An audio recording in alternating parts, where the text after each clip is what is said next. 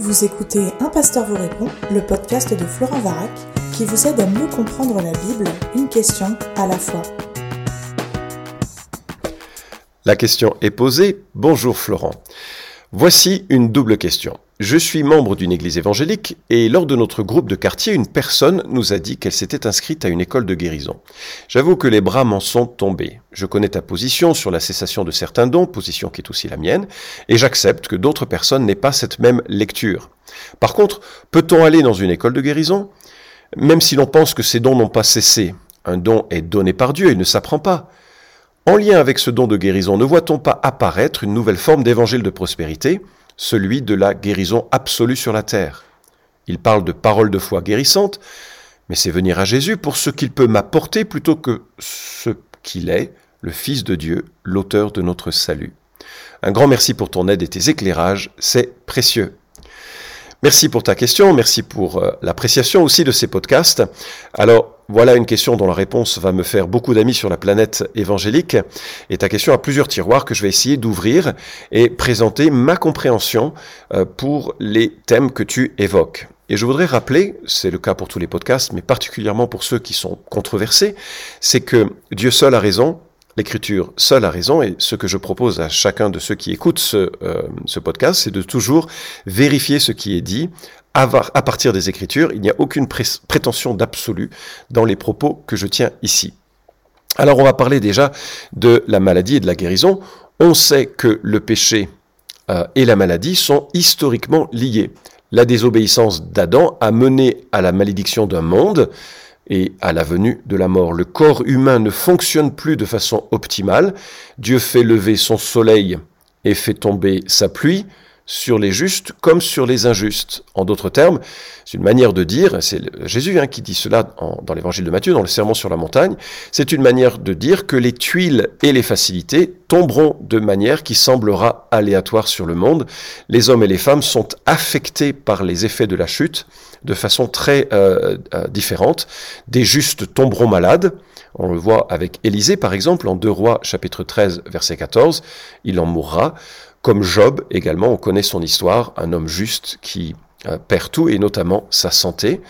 On voit également des injustes qui vont prospérer, c'est l'expression et, les, pas l'émerveillement, mais l'effroi euh, de l'auteur du psaume 73 qui remarque qu'il y a des gens qui sont des, hommes vraiment mauvais, des femmes vraiment mauvaises, mais tout va bien pour eux.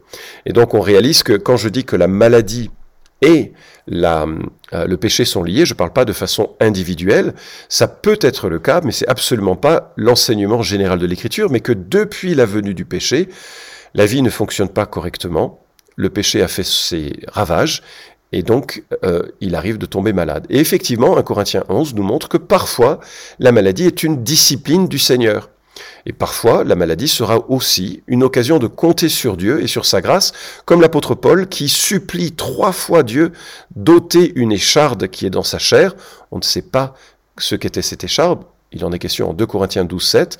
Mais si on fait le lien avec Galate, on se rend compte que, vraisemblablement, l'apôtre Paul était affligé d'une maladie des yeux, et trois fois il supplie Dieu de l'ôter, et trois fois Dieu lui dit, ma grâce te suffit, car ma puissance s'accomplit dans la faiblesse. donc il faut réaliser que sur la question de la maladie, et sur la question de la guérison, on n'a pas et, de la source de la maladie, on n'a pas euh, un, schéma général, et il faut se garder de perspectives simplifiées. Alors souvent, la maladie est l'occasion de, profiter de ce que l'on appelle la grâce générale de Dieu, qui euh, permet d'utiliser la sagesse médicale. Euh, on le voit dans l'Ancien Testament, on le voit également dans le Nouveau Testament. Luc était médecin, et Paul dit à Timothée de, de cesser de boire que de l'eau, mais de prendre aussi du vin à cause de ses maux d'estomac. Et le mot qui est utilisé pour le terme mot, c'est maladie, c'est asthénia en grec. La personne est sans force, Timothée est vraiment affligé par une maladie et Paul lui recommande de boire un breuvage qui va l'aider pour gérer cela.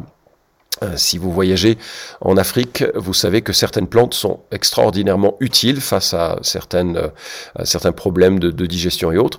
C'est la grâce générale de Dieu qui permet à certaines molécules euh, que l'on trouve dans les plantes, que l'on trouve, que l'on peut synthétiser et qui permettent d'ôter des maux de tête, de réorienter les, un corps qui est malade.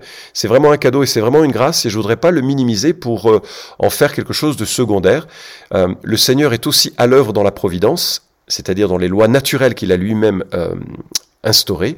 Il n'est pas seulement à l'œuvre dans les miracles, même si on a envie d'en voir euh, régulièrement et souvent. Alors, euh, la maladie, c'est souvent le, moment, le lieu où l'intervention de Dieu est tellement souhaitée.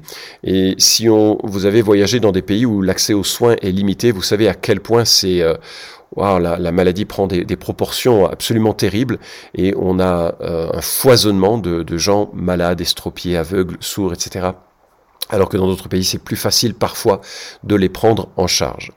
Et alors, quand on arrive sur le Nouveau Testament, euh, un monde qui est proche des mondes où il n'y avait pas ou peu d'accès à des soins face aux, maladies les plus fréquentes, quand on arrive au monde du Nouveau Testament, c'est une inversion, littéralement, de la malédiction que nous trouvons. Des centaines et des centaines de guérisons sont enregistrées dans les Écritures, et on voit qu'il y a comme une sorte de signature de Dieu qui va bientôt signer une nouvelle alliance, elle est digne de confiance, cette nouvelle alliance. Dieu l'atteste par une, une inversion de la malédiction d'Adam. Voilà ce que dit le dictionnaire biblique Emmaüs. Euh, ça a été écrit il y a 30 ans et je trouve que c'est encore tellement vrai. Christ, évidemment, avait la puissance de guérir n'importe quel malade et les évangiles rapportent 26 cas de guérison individuelle avec 10 exemples de guérison collective. Cette fois, il est précisé que Jésus guérit tous les malades. Aux apôtres, il donna le pouvoir de guérir toute maladie toute infirmité, leur ordonnant en outre de ressusciter les morts et de purifier les lépreux. Les apôtres firent donc eux aussi des miracles signalés qui étaient indispensables pour accréditer l'Évangile et l'Église naissante. Par leur ministère, comme par celui de Christ, tous étaient guéris. Or, nous sommes obligés de constater que ce don absolu de guérison manifesté dans les évangiles et dans les actes n'existe pas aujourd'hui. Nous n'avons jamais vu ni connu un seul guérisseur moderne qui réussisse à guérir tous les malades accourus vers lui, sans parler des résurrections ou des purifications de lépreux. Remarquons aussi que toutes les guérisons bibliques sont instantanées, même celles de Marc 8, 22 à 25, faites en deux temps, tandis qu'aujourd'hui beaucoup de malades se font imposer les mains longtemps ou périodiquement dans l'espoir d'une amélioration de leur cas. Fin de la citation. Cela a été écrit il y a 30 ans, cela demeure vrai. Alors, est-ce que l'absence actuelle de cette puissance de guérison que nous lisons dans le Nouveau Testament, est-ce que c'est le fruit d'un manque de formation? Est-ce qu'il faut former des guérisseurs? Je vais aborder ça dans un deuxième point pour relever qu'il y a des dons qui sont on-off, d'autres dons qui sont à qualité variable. Mais certains dons sont on-off. Ils n'ont pas tous le même mode opératoire. Vous ne pouvez pas avoir certains dons à moitié. Soit vous l'avez, soit vous ne l'avez pas. Je prends par exemple le don des langues. Soit vous parlez en langue, soit vous ne parlez pas en langue. Vous pouvez pas euh, faire et puis soudainement parler en langue et puis soit vous avez le don des langues et, vous connaissez peut-être si vous avez écouté les podcasts sur ces questions ma position là-dessus sont des langues terrestres, des louanges que Dieu donne miraculeusement et soit on le reçoit et on l'exprime, soit on ne l'a pas et on ne l'exprime pas. On l'a pas à moitié. Donc c'est un don on-off, on le reçoit ou pas. Et alors le don d'accomplir des miracles, à mon sens, et le don de guérison sont des dons on-off. Imaginez Dorcas morte et l'Église qui voit Dorcas morte et qui supplie euh, Dieu d'intervenir réalise que eux n'ont pas l'autorité pour guérir Dorcas, la ressusciter d'entre les morts, ils font venir, l'Église fait venir Pierre, parce qu'ils savent que lui a cette autorité de ressusciter les morts. Et lorsque Pierre intervient, euh, il euh, ne réalise pas une demi-résurrection. La personne est morte, elle revient à la vie. Il ne fait pas que bouger le petit doigt de Dorcas en disant bon maintenant il faut que tu crois que tu es ressuscité pour que ça aille mieux. Non non, la personne passe de la mort à la vie, le miracle a lieu pleinement, on voit l'expression d'un don qui est on-off. Et euh, comme le dit le dictionnaire Emmaüs, et comme je le préciserai tout à l'heure, la, la, guérison de la maladie, lorsque c'est le fruit d'un don de guérison, est instantanée. Soit la personne est guérie, soit elle ne l'est pas, et même les adversaires de Christ et de l'Église ne peuvent le contester. On le voit par exemple avec euh, l'aveugle né que Christ guérit, même ceux qui sont contre Christ sont obligés de l'admettre, il y a bien eu un miracle. À l'inverse, il y a des dons qui connaissent des degrés de qualité. Par exemple, le don d'enseignement peut être approfondi. L'apôtre Paul dit à Timothée que tes progrès soient évidents pour tous, ou soient manifestes pour tous. Et il s'agit ici du don de proclamation de la Bible, de l'enseignement. Et on peut enseigner plus ou moins bien, plus ou moins mal, et on le sait, nous qui fréquentons les églises évangéliques, les sermons ont parfois des qualités diverses, et c'est le propre du serviteur de Dieu de mettre son cœur, son énergie, sa pensée, pour pouvoir développer ses compétences, afin de pouvoir euh, enseigner un message qui soit plus juste, plus correctement évoqué et plus dépendant du sens que le Saint-Esprit a voulu donner dans l'Écriture. On peut également le voir avec un Pierre chapitre 4, le don de service peut se réaliser dans un esprit charnel ou partiel, euh, ou bien il peut vraiment s'accomplir en comptant sur la force que Dieu donne. Et donc on voit que euh, certains dons spirituels se manifestent de façon euh, complète dès leur expression, et d'autres dons spirituels se manifestent de façon qui nécessite un apprentissage. Alors faut-il apprendre? À prononcer une parole de foi guérissante, et ça va être le troisième point, et c'est probablement la partie la plus problématique de ta question à mes yeux. La volonté de dire et que la chose arrive est, à mon sens, une usurpation de l'autorité divine, sauf si elle s'exprime en lieu et place de Jésus-Christ et selon le mandat qu'il donne. Je m'explique. En Genèse chapitre 1 et chapitre 2, Dieu dit et la chose est que la lumière soit, et la lumière fut. C'est la puissance de Dieu, c'est la puissance de la parole de Dieu. Dieu dit, et la chose est. Lors de la tentation du Christ, Satan propose à Jésus, ordonne que ces pierres deviennent des pains. Une capacité créationnelle légitime, après tout, c'est Jésus-Christ, le Fils de Dieu. Et il va multiplier les pains plus tard, il va transformer de l'eau en vin plus tard. Euh, et oui, il va être dans cette logique, il va prononcer les choses qui vont avoir lieu, calmer la tempête, par exemple. Sauf que là, Satan veut que Jésus propose quelque chose détaché de la volonté du Père.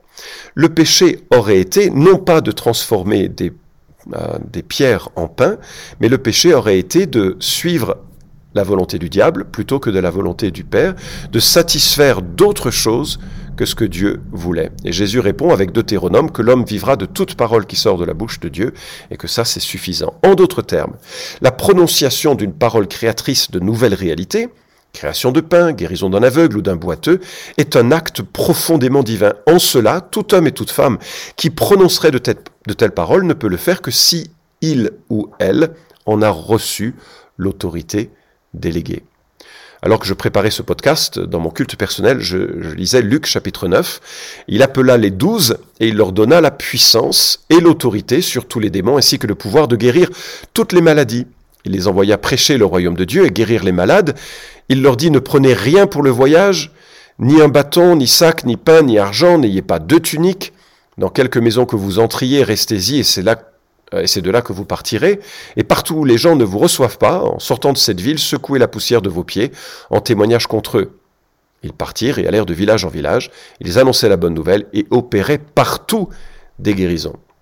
Alors il y a un côté unique dans cet envoi missionnaire des douze, qui se répétera avec les 70, qui se confirmera avec Marc 16. Marc 16, et je l'ai évoqué dans des articles sur TPSG et dans des podcasts, Marc 16 s'adresse aux apôtres, aux onze, à qui il reproche la dureté de leur cœur, l'incrédulité.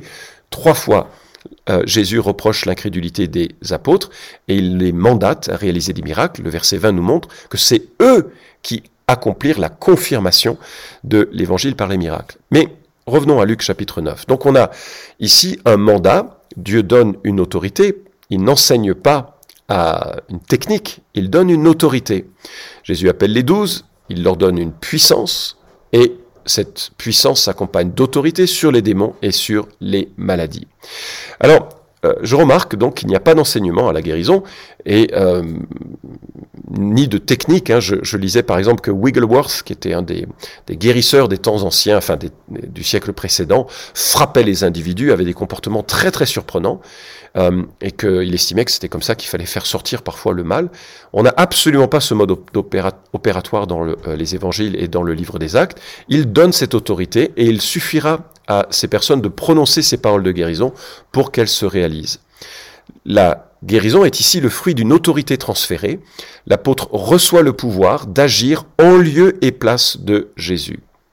Alors on voit donc les douze euh, réaliser des miracles tout au long des évangiles et tout au long du livre des actes, justement parce qu'ils sont mandatés de le faire. Et regardez, acte 2, 43, la crainte s'emparait de chacun, il se faisait beaucoup de prodiges et de signes par les apôtres. Acte 5, 12 à 16, beaucoup de signes et de prodiges se faisaient au milieu du peuple par les mains des apôtres.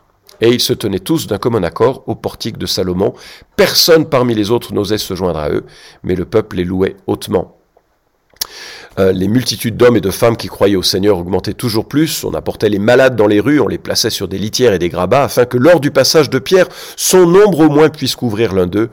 La multitude accourait aussi des villes voisines de Jérusalem, apportait les malades et les gens tourmentés des esprits impurs, euh, et tous étaient guéris. Waouh, c'est extraordinaire la manifestation de la puissance de guérison au travers des apôtres qui ont cette autorité. Et cela ne doit pas nous surprendre. De Corinthiens 12, 12 nous dit que les signes distinctifs de l'apôtre ont été euh, vus à l'œuvre au milieu de vous par une patience à toute épreuve, par des signes, des prodiges et des miracles. Donc la caractéristique d'un apôtre dûment mandaté, c'est justement la capacité de réaliser des miracles. Pourquoi? Parce que ils sont au fondement de l'Église. Nous sommes édifiés sur le fondement des apôtres et des prophètes. Ils ont laissé un fondement pour l'ensemble de l'Église et les signes et les miracles sont là pour attester de la véracité et de l'authenticité de la nouvelle alliance, signée par le sang de Christ et expliqué par les apôtres. Lorsque euh, Jésus veut guérir un malade, il, euh, un aveugle, euh, non, un estropié, pardon, un, handicapé de physique, il dit à ceux qui l'observent, qu'est-ce qui est plus difficile de dire? Tes péchés sont pardonnés ou lève-toi et marche? Alors bien entendu, ce qui est plus difficile de dire, c'est lève-toi et marche, parce que ça, ça va se voir. Tes péchés sont pardonnés, ça personne ne pourra le voir. Et il ajoute, Or afin que vous sachiez que le Fils de l'homme a sur la terre le pouvoir de pardonner les péchés, je te le dis, lève-toi et marche. Et donc la capacité de faire des miracles, c'est une signature d'un message plus grand, et c'est une signature que Dieu a laissée à, aux apôtres.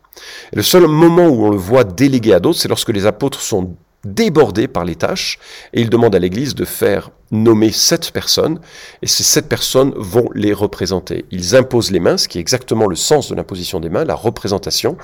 Et ces sept-là vont représenter les apôtres et vont euh, réaliser des miracles. On le voit avec Étienne et Philippe notamment, qui réalisent des miracles extraordinaires. Voilà. Donc, euh, moi, ce que j'observe, c'est qu'il y a bien une autorité qui est déléguée, mais pas un apprentissage qui est fait. J'ai l'autorité ou je ne l'ai pas. Je peux faire quelque chose je ne peux pas le faire. Mais si je dois apprendre à le faire, je suis dans un autre registre que celui des miracles. Alors, est-ce que on doit mesurer ceux qui se disent des guérisseurs aujourd'hui? En fait, c'est assez simple à mesurer. Il suffit de comparer entre la, le mode opératoire des apôtres euh, du Nouveau Testament et ceux qui se disent aujourd'hui avoir ce don. Je vais lire plusieurs textes et ce n'est qu'une petite partie des textes qui parlent de guérison. Matthieu 8.3, Jésus étendit la main, le toucha et dit, je le veux, sois purifié. Aussitôt, il fut purifié de sa lèpre. Matthieu 20.34, saisi de compassion, Jésus toucha leurs yeux et aussitôt, ils recouvrèrent la vue et le suivirent. À l'instant, il se leva, prit son lit et partit en présence de tous. Marc de 12. Au même instant, la perte de sang s'arrêta et elle sentit dans son corps qu'elle était guérie de son mal. Marc 5, 29. Aussitôt, la jeune fille se leva, se mit à marcher, car elle avait 12 ans, ils furent hors d'eux-mêmes. Marc 5, 42. Aussitôt, ses oreilles s'ouvrirent, sa langue se délia et se mit à parler correctement. Marc 7, 35. J'espère que tu as noté le leitmotiv de tous ces passages que tu retrouveras dans l'ensemble du Nouveau Testament. Lorsque Dieu manifeste cette autorité de guérison, la personne est instantanément guérie. Et c'est l'un des critères que l'on voit dans les guérisons du Nouveau Testament. Les guérisons étaient instantanées, elles étaient réelles, dans le sens où elles n'étaient pas une simple euh, conception de l'esprit. Hein. Parfois j'entends aujourd'hui, crois que tu seras guéri et tu le seras. Non, non, non, la personne est guérie réellement. Et même les adversaires du christianisme euh, devaient se rendre à l'évidence, il y avait une guérison. Euh, souvent elles étaient collectives, pas toujours, mais souvent elles étaient collectives.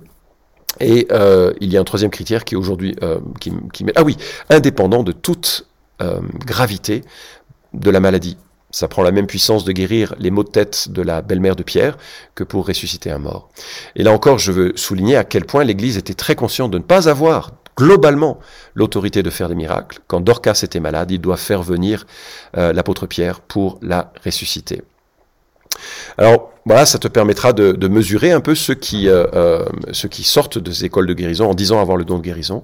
Très souvent, ce que j'entends, et j'ai lu beaucoup de livres, j'ai lu beaucoup de témoignages, j'ai entendu beaucoup d'histoires, aussi des histoires tragiques, de gens qui prétendaient euh, avoir le don de guérison, et, ceux qui, n'étaient pas guéris, ben, ils étaient désespérés ou attendaient jusqu'à leur mort sans se préparer à rencontrer le Seigneur, une guérison qui ne venait pas. Alors exiger le label biblique, les guérisons instantanées, complètes, indépendantes de la gravité. Voilà, je dois conclure. Alors, je suis conscient que euh, j'ai touché des, sujets un petit peu, un petit peu délicats. L'autorité de l'Église est entre les mains des anciens, elle n'est pas entre les mains des blogueurs. C'est aux anciens de définir la doctrine par laquelle une Église euh, accepte de, de, se comporter, de, de, de, se, de croire et, et d'agir. Et je remarque que Jésus dit à l'Église d'Éphèse en Apocalypse chapitre 2, je connais tes œuvres, ton travail, ta persévérance, je le sais. Tu ne peux supporter les méchants, tu as éprouvé ceux qui se disent apôtres ne le sont pas, et tu les as trouvés menteurs. Et donc ça fait partie des choses que Dieu remarque. Il y a des églises qui ont éprouvé ceux qui se disent apôtres et ne le sont pas. Et ça fait partie du travail. Je ne dis pas que ces gens sont des faux apôtres, je dis que ça doit être éprouvé, et c'est le rôle de l'Église de le faire. Et si l'Église ne fait pas son travail, ben c'est vraiment un problème. Et euh, donc c'est à l'Église de définir, pour répondre à ta question, les paramètres de fonctionnement euh, du ministère. Alors bien entendu, s'il s'agit de guérison de l'âme, avec ce que l'on appelle la cure d'âme, le counseling, euh, ces choses-là, c'est une autre question. On est proche du domaine de l'exhortation, de la prophétie, de l'encouragement, de la consolation, de l'enseignement. Et là, ça demande beaucoup de doigté, d'expérience et de sagesse. Et là, bien évidemment, c'est une très bonne chose de pouvoir aller dans une école de guérison de l'âme. Mais je crois que ce n'est pas la question qui était posée. Alors, euh, je termine avec une remarque. Je viens moi-même du milieu de l'occultisme, avec un accent placé sur la guérison par les énergies, par les mains qui, euh, euh, que l'on pose pour qu'il y ait quelque chose qui, qui, ait lieu. Je voyage aussi beaucoup dans des cultures et je vois combien euh, dans toutes les cultures il y a ce souci et ce fardeau de faire des guérisons, de chercher à se protéger et de chercher effectivement à, à rentrer dans une démarche de vie parfaite. Mais mes amis, euh, les périodes de miracles dans la Bible, elles ne sont pas si fréquentes. Il y a Moïse, il y a Élie et Élisée, euh, il y a Moïse et Josué, il y a Élie et Élisée, il y a Jésus et les apôtres, et chaque fois c'était des périodes de nouvelles manières de communiquer de la part de Dieu.